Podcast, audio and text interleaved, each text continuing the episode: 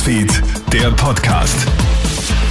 Willkommen zu einem Krone Hit Newsfeed Update. Redaktionsschluss Dienstag, 29. März, 16 Uhr.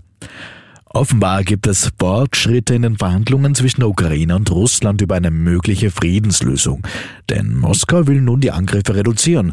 Die militärischen Aktivitäten in der Region Kiew und Tscherny wolle man radikal verringern, heißt es jetzt von russischer Seite. Die Gespräche heute Dienstag in Istanbul haben rund vier Stunden gedauert und waren das erste persönliche Treffen zwischen den Seiten seit zwei Wochen. Die Ukraine hat nach eigenen Angaben ein neues System für Sicherheitsgarantien vorgeschlagen als Voraussetzung für einen neutralen Status. 18 Millionen Menschen werden in der Ukraine humanitäre Hilfe benötigen. Zu dieser Schätzung kommt jetzt das Rote Kreuz. Das sei ein Drittel der gesamten Bevölkerung.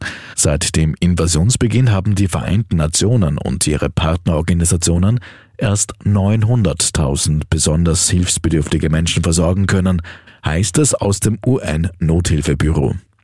Auch die Starmark möchte den Ukrainerinnen und Ukrainern helfen. Landeshauptmann Hermann Schützenhöfer kündigt heute ein Maßnahmenpaket an, Flüchtende Menschen sollen aufgenommen werden. Knapp 4000 Menschen sind in dem Bundesland bereits angekommen. In die betroffenen ukrainischen Regionen sollen Medikamente und Lebensmittel geliefert werden. Die Steiermark spendet außerdem knapp 700.000 Euro.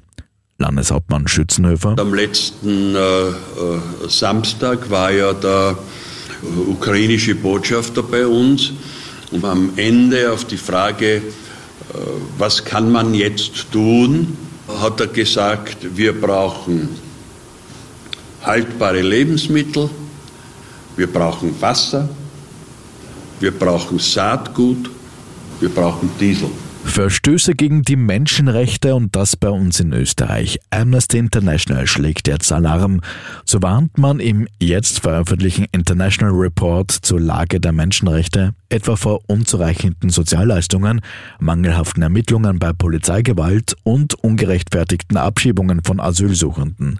Auch im Bereich der Pressefreiheit sieht Amnesty problematische Entwicklungen vor allem die Strafverfolgung von Julian H., der ja bei der Erstellung des Ibiza-Videos eine entscheidende Rolle hatte, wird hier angeführt.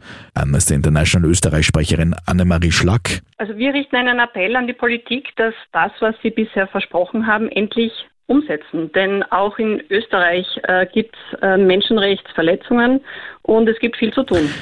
Soweit ein kurzes Update. Mehr Infos bekommst du natürlich laufend auf KroneHit.at. Schönen Tag noch. Krone Hits, Newsfeed, der Podcast.